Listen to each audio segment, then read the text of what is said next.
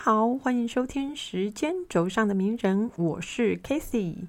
这一集节目要为大家介绍的是一八零九年二月十二日出生的 Charles Robert Darwin 达尔文。达尔文出生于英国的 s h r e s b u r y 舒兹伯利。为了方便说明，这一集都将以达尔文取代 Charles Darwin 哦。达尔文的父亲罗伯·达尔文是一位有成就而且富裕的医生，身高一百八十八公分，体重却有一百六十公斤左右，身材魁梧，名声响亮。他的成功不仅是因为他有高超的医术，也得益于良好的医德。二十一岁的时候就获得莱丁大学的医学博士学位。达尔文对父亲很依赖，他曾经说。自己的父亲是在当时的人中最聪明的。他的父亲具有敏锐的洞察力。以前他看诊的时候，一些妇女在看病时总是哭哭啼啼的，这样让他感到很难问诊。所以他劝他们别哭，想不到却让他们哭得更厉害。后来他马上改口对他们说：“尽情哭吧，也许哭过后就会感到痛快。”没想到他们反而不想哭了。接下来，他们便可以开始讲述自己的病情，他也能正常的进行看诊了。他的祖父伊拉斯摩穆斯·达尔文同样是位医生，却因为以诗文描绘自然界以及他对自然和生命起源的醒思而名闻国际。虽然他在达尔文出生前几年就过世了，但达尔文从幼年就熟知祖父表达的演化想法。达尔文的母亲苏珊娜·维吉伍德是约书亚·维吉伍德的女儿。维吉伍德的陶瓷事业是工业革命中早期成功的故事之一。这也就是说，达尔文出生在一个很不错的中产阶级家族中，在某些方面属于比较激进的自由派或民权党。家族中的男性成员对宗教事务思想较为自由开放。对想借基督教来维持社会现状的庸碌人士了无兴趣，但女性成员大多较为虔诚，对圣经也毕恭毕敬。达尔文在家中六名子女中排行第五，也是家中的次子。他有三个姐姐，一个哥哥，后来还有一个妹妹。母亲苏珊娜生他的时候已经四十四岁了。一八零九年十一月十七日。达尔文在圣加德圣公会教堂受洗。当时，英国和法国仍处在战争的状态。达尔文的父亲罗伯私下虽然是个自由思想者，但也不敢过于张扬。礼拜天的时候，母亲苏珊娜会按照家庭的传统带孩子们一起去教堂做礼拜。一八一七年，达尔文八岁生日后不久，母亲苏珊娜送他去镇上宗教领袖。乔治·凯斯先生所办的学校上学。七月，母亲因病过世。由于他逝世较早，几乎不曾在达尔文心中留下什么回忆。苏珊那时候，三个姐姐玛丽安妮、卡洛琳、伊丽莎白在家中扮演十分重要的角色。他们懂得圣经，也热爱圣经，是让达尔文思想趋向传统的一股力量。他的哥哥伊拉斯穆斯热衷科学，却终身为虚弱的身体所苦。童年时代的他学习成绩不如小妹妹凯瑟琳，不过他对收集很感兴趣。他收集矿物、贝壳、硬币和图章等等。在收集的过程中，他对自然界产生了浓厚的兴趣，总是想知道各种植物的名称。一八一八年九月，九岁的达尔文和哥哥伊拉斯穆斯进入了巴特勒尔博士主办的苏兹伯利学校。他在这个旧式的学校里学习了七年。古典文化是学校里主要的教学内容，古罗马人和希腊人的著作都需要背诵。他记东西很快，背诵对他来说轻而易举，但也忘得很快。此外，学校还简单的教授古代史和地理。达尔文自己曾说，对这所学校没什么感觉，而收集依然是这一段时期他主要的兴趣。他收集矿石、昆虫，然后读了鸟类方面的书籍，开始观察鸟类，对它们的习性做各种的标记。快毕业时，达尔文受到哥哥的影响，迷上化学。他们在自家花园里做实验，逐渐知道化学的神奇奥秘。不过，可惜的是，学校不让他们学习化学。校长还曾当众说这是在浪费时间。他对文学也具有相当的兴趣，阅读莎士比亚的戏剧，还有刚出版的拜伦等人的诗作。当他感到比较烦闷的时候，他就骑马到城外欣赏大自然的风景。这个习惯一直保持到他的晚年。此外，十五岁的达尔文爱上了狩猎。常常参加母亲家族那边的射击活动。达尔文在巴特勒学校的表现令父亲很不满意。有一次，父亲严厉地对他说：“你在学校就知道玩乐，再这样下去还有什么出息？只会连累我们全家蒙受耻辱。”就这样，一八二五年，十六岁的达尔文提前退学。夏天开始，达尔文跟着父亲做了学徒，记录一些患者的状况。同年十月，父亲让达尔文像哥哥一样去苏格兰的爱丁堡大学学习。当时，爱丁堡的医学院无论是设施、师资，都是英国最强的，超过牛津大学和剑桥大学，而且不排斥非国教信徒。那时，他的哥哥已经在那里一年了。达文的父亲为儿子安排了未来，成为一名医生。达尔文来到爱丁堡大学之后，兄弟俩租了一套有两个卧室、一间起居室的房子。入学以后，达尔文选了医学、解剖学、化学、临床课和外科学等课程。上了几天课之后，他觉得课程枯燥无味。在他的自传中提到，特别是医学课的老师邓肯和人体解剖学的老师亚历山大·门罗，尤其令他不喜欢。而霍普老师的化学课是他唯一有兴趣的课程。大二的时候，他选了几门课，似乎只对自然史这门课程产生兴趣。这时的自然史教授是罗伯·詹姆森教授，他常在学术杂志上发表论文。为了保存一些上等的收集品，他在大学建立了一个非常好的自然史博物馆，博得了当时人们的尊敬。不过，他在地质方面的课程主张水沉论，认为地球一切的岩石都是在水中沉积形成的，强调水的沉积作用，不承认存在火成岩一类的岩石。这和达尔文的想法不同。达尔文曾说自己一生绝不再读任何一本地质方面的书了，也绝不再研究这门科学。虽然达尔文不喜欢这些课程，但这并不表示他对自然科学失去兴趣。他用另一种方式表达自己的热情。他常到学校里的博物馆，并且和里面的两位工作的年轻博物学家成为好朋友。他和其中一位罗伯特·格兰特博士一起游览，他帮忙这位精力充沛的学者收集动物，自己也学着研究。学习如何解剖动物，格兰特经常和他谈论进化论的观点，但达尔文对那些观点并没有留下什么印象。达尔文的祖父伊拉斯摩牧师，达尔文写过《动物生物学》和其他一些著作，里面有提到进化论的观点。达尔文对此并不陌生，但这些纯理论的观点并没有令大学时期的他产生多大的兴趣。对生物界的考察和对动物的研究依然是他最大的兴趣。在爱丁堡大学期间，达尔文一些必修课并没有学好。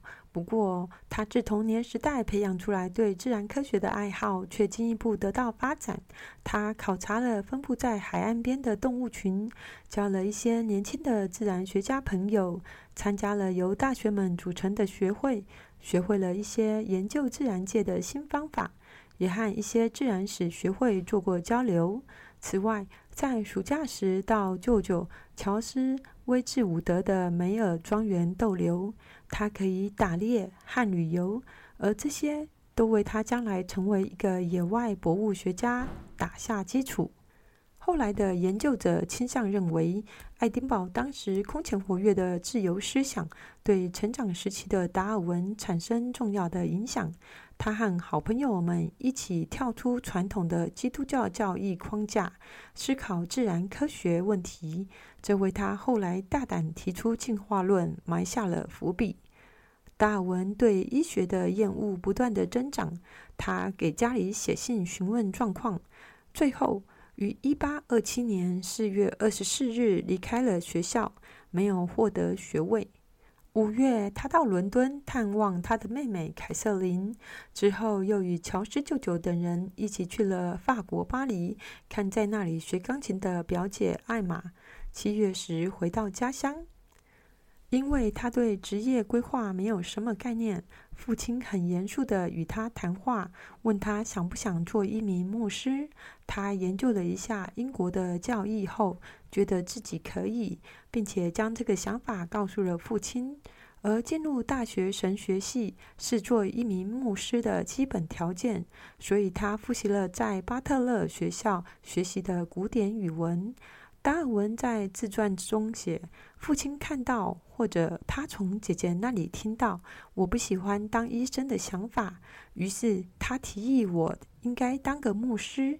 他强烈反对我变成一个游手好闲、吃喝玩乐、终日靠赌博、打猎度日的浪荡子，而那时很可能就是我的人生归宿。”一八二八年一月。达尔文成为剑桥大学基督学院里的学生，攻读神学。在相对保守的剑桥大学，达尔文对自己的专业学习也没有持续太久。二零零九年发现的基督学院当年的六个账本显示，达尔文在剑桥大学的三年花费了六百三十六英镑，相当于现在的五万英镑。而这些并不包括他喝酒抽烟的钱，也不包括他养马的费用。剑桥时期的达尔文，如果显露出一个伟大生物学家的任何锋芒的话，那么对野味的好奇和收集甲壳虫的热衷，算得上其中的亮点。他曾经主持过格鲁顿吃货俱乐部，每周聚餐一次，专吃古怪野味肉。有一次，一只又老又黄又多金的猫头鹰让吃货们大倒胃口。他们决定从此不再猎奇尝鲜，专心研究波特酒佐肉的效果。达尔文自己对各种野味的品尝兴趣却没有因此减少。相反的，他离开剑桥后，两次到南半球探索野生世界，给了他更多的尝鲜机会。现在，在剑桥大学动物学博物馆中，还有达尔文的甲壳虫盒子。博物馆这样介绍的：达尔文在剑桥期间很少上课，而是在野外捉甲壳虫去了。达尔文自己总结说：“如果从学习方面来讲，剑桥的三年和爱丁堡以及中学时期都一样，我的时间全部浪费了。”但其他方面却是他幸福人生最快乐的时光啊！他在剑桥大学结识了一生中的两位关键人物：亚当·塞兹威克教授和约翰·史蒂文斯·汉斯罗教授，并且在他们的指导下接受了地质学和植物学的专业训练。在亚当·塞兹威克教授的指导下，达尔文对地质学产生了强烈的兴趣。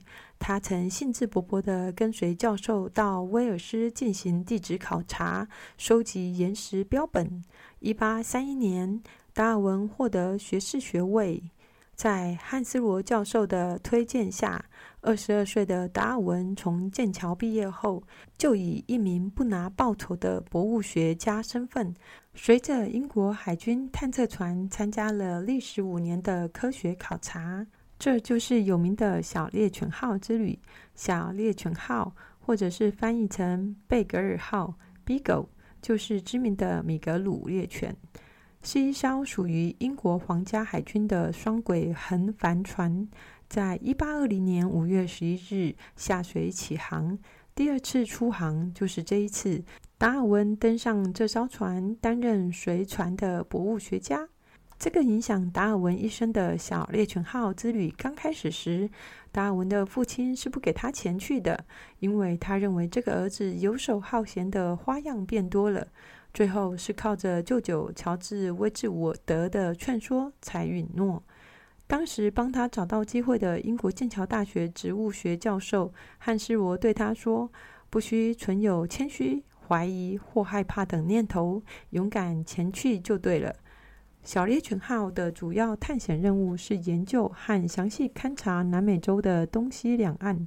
英国打着科学的旗号，其实是用来掩饰对南美洲进行扩张的一张假面具，并不是一次纯科学的旅行。即使这次的旅行没有达尔文，也一样会得出一些科学成果。英国出于政治和经济利益进行了这次的航行，但对达尔文来说，这次的航行却决定了他整个未来的事业。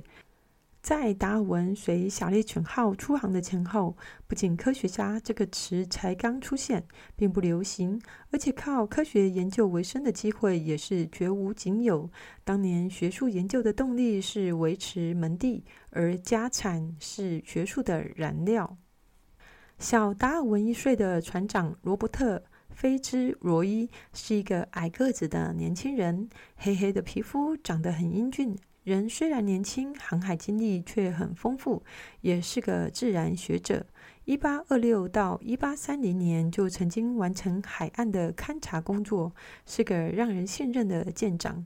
在他们出发之前，他送给达尔文一卷查尔斯·莱伊尔所著的《地质学原理》这本书，将地形地貌解释为漫长历史渐进演变的结果。一八三一年十二月二十七日，小猎犬号在圣诞节的第二天起锚离开英格兰普利茅斯。二十天后，停泊在距非洲西北海岸约四百英里的圣地亚哥岛，属于维德角群岛。达尔文渴望探索，所以立刻徒步出行。他游览了小镇，吃新鲜的橙子，并品尝了他并不喜欢的香蕉。在返回的长路上，他徜徉于异国的风景中，生命首次充满了兴奋之情。在接下来的三个星期里，他花时间探索这个岛——圣地亚哥岛的风景很荒凉，但没有关系。对于任何一个只习惯英国风情的来说，达文写一片完全贫瘠的新奇景象，反而具有一种宏伟的气势。更多的植物可能会破坏这种气势。他一定觉得自己像个真正的博物学家，这是一个重塑自我的机会，表明自己不是父亲眼中的懒散之人。他觉得自己像个成年人，第一次踏上人生的道路。达尔文和莱伊尔在伊斯基亚岛大开眼界的经历惊人的相似，他们都观察到，在一个海岸的表面上有一个完美而水平的白色带。悬于海面上大约数英尺的地方。为了看得更清楚，他还爬了上去，看到了许多潜在里面的贝壳，像如今存于临近海岸的贝壳。贝壳层从上到下被熔岩层包围着。达尔文指出，贝壳层最上面的几英寸已经被熔岩的热量烤成坚硬的岩石。达尔文探索圣地亚哥岛之前。或期间的某个时间，就已经接纳了莱伊尔书中的观点。当他考察到这里露出表面的岩层时，他看到了运动周期和抬升的历史，看到了地球不停地在运转。他从爱丁堡大学的詹姆森教授和剑桥大学的塞兹威克教授那里学到的地质学知识，无法解释这一点。海洋生物在海底。火山岩架构上繁衍生息，海平面下的贝壳被熔岩层淹没和炙烧，随后整个区域抬升为四十五英尺的海岸。达尔文认为不必用奇迹来描述这一个地表现象。他开始以莱伊尔的全观点诠释这片岩石。达尔文认为，这些地球历史的篇章是由现存的原因和时间的缓慢作用力所写就的。面对相反的证据，达尔文能够敏捷地转换其根深蒂固的观点，这让我们看到他敏捷灵活的思维。他对圣地亚哥岛岩石的激进，甚至于亵渎神灵般的解读，预示着他具备成为一名科学家的最大品质：愿意相信证据，无论证据可能指向何方。一八三二年秋天，达尔文收到了一个包裹，里面装着。莱伊尔刚刚出版的《地质学原理》第二卷，毫无疑问，达尔文满心期待地研究了一番。在达尔文穿过南美洲最南端的麦哲伦海峡时，航行于巴塔哥尼亚附近之前，他实际上是在转述，甚至是剽窃莱伊尔的观点呢。达尔文在航行中的小猎犬号思考着海峡的产生。他写：“我们必须承认，年复一年，潮起潮落，只有在巨浪的作用下，才能侵蚀出如此巨大的区域。”他显然是从地质学原理中引出这段话。努力去思考，在不知不觉中淹没整个陆地所需要的无穷时间，人们的想象可能会枯竭到令他们难以忍受。相比之下，达尔文提出的进化需要大量的时间，地质时间。莱伊尔所提倡的均变论，现存因素的缓慢作用，同样是地质或生物变化的驱动力。这就是达尔文所建立的，由哲学家丹尼尔·丹尼特所阐释的任何人所拥有的唯一最好的想法的基础。那时，达尔文已经成为一个激进的均变论者。在南美西海岸旅行时，他给表哥威廉·达尔文·福克斯写了封信。他的这位表哥是一位牧师和业余的博物学家。信中，他表示：“我已经成为莱伊尔观点的信徒，在美洲从事地质研究时，我甚至于某些方面比他走得更远了。”多年以后，莱伊尔去世，达尔文对他进行了讴歌，并写道：“他彻底地改变了地质学，因为我还记得一些前莱伊尔时代的事情。我永远不会忘记我在科学上所做的一切，几乎归功于他伟大著作的研究。没有莱伊尔，达尔文或许就不会成为家喻户晓的历史人物。”一八三三年六月。达尔文收到许多家书，是姐姐和妹妹们写的。父亲也在他们写的信上附了留言。看了这些信，达尔文激动得差点哭了，因为前来旅行是违背父亲所愿的。他把旅行期间有系统的记录的日记寄回家里，让家人知道博物学家这件工作的重要性，试图让父亲改变对这门学科的看法。他想为科学事业尽一份力量，而小猎犬号航行两年半左右，在一八三四年六月十日通过麦哲伦海峡。在航行的过程中，达尔文不断地收集甲虫、蛇、蜥蜴，还有水豚等等。他把这些东西包装好，其中重要的一部分寄给剑桥汉斯罗教授研究，一部分寄回舒兹伯利家中。自出发三年多后，一八三五年九月十六日，小猎犬号登陆加拉巴哥群岛。这是一个位在东太平洋接近赤道的火山群岛。加拉巴哥群岛是达尔文的关键一站。他花了五个星期在这些小岛探险，在那里，他开始怀疑正统理论所称的物种不会变是否正确。群岛上有不少的陆龟和雀鸟。在不同的岛上，这些陆龟却有着不同的壳形，雀鸟的喙形状也不太相同。他写道：“我做梦也没想到，仅仅相距五六十英里的群岛，这个岛上几乎可以清楚地看见另一个岛。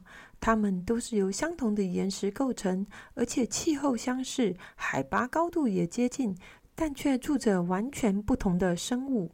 因此。”他假设物种变化的过程背后有一定的规则，生物在经过不断的竞争和繁殖下，最后生物会因为岛上环境而淘汰不适生存的器官，进而透过繁衍发展出不同的特征。不只是雀鸟，其他的物种也能依照天择这个规则改变。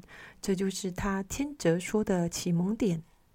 一八三六年一月十二日，船只登陆澳洲雪梨；六月登陆好望角。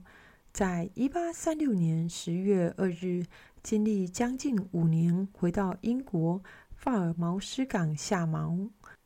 在五年的航行中，不但常常有奇怪热病的发生，患有心悸和心痛的达尔文还要克服自己的病痛。他写给父亲的家书中提到，有好几次我真的以为我死了。但就在这样艰困的环境中，一个伟大的思想开始萌芽。回到了英国，达尔文开始了他长达二十年行述进化论的历程。一八三六年十二月，达尔文回到剑桥，汉斯罗教授热情地迎接他。达尔文想在剑桥检查完他的地质收集品，所以在这里住了一段时间。此外，忙里偷闲，致力于创作一个博物学家的考察日记一书。在地质学会上，他也做了致力于海岸星的上升简报。在动物学会上做了关于美洲鸵鸟的简报。一八三七年，达尔文的工作还算顺利，可是伦敦的生活却让他很不满意，因为他时常感到孤独。他突然很想有个家。他不要做一只没有性别的工蜂，只知道劳作。他想要结婚，而这个美好的憧憬在一八三八年年底实现了。那时他已经二十九岁了。十一月十一日，他向表姐艾玛·威治伍德求婚，而且得到许可。他的舅舅乔斯很早就独具慧眼，发现达尔文的天分，并打心底喜欢他，因此他把女儿嫁给了他。全家人都十分满意。而在这不久之前，艾玛的哥哥和达尔文的姐姐罗丽娜刚度完蜜月。现在两家人的关系更密切了。一八三九年一月二十九日，达尔文和表姐艾玛·威治伍德结婚。同年出版了《小猎犬号航海记》。究竟之后达尔文的婚姻状况如何呢？而影响世人的《物种起源》一书又是如何出版的呢？发生了什么样的争议？欢迎有兴趣的您继续收听。这一集的节目就先到此，希望我们很快再见面。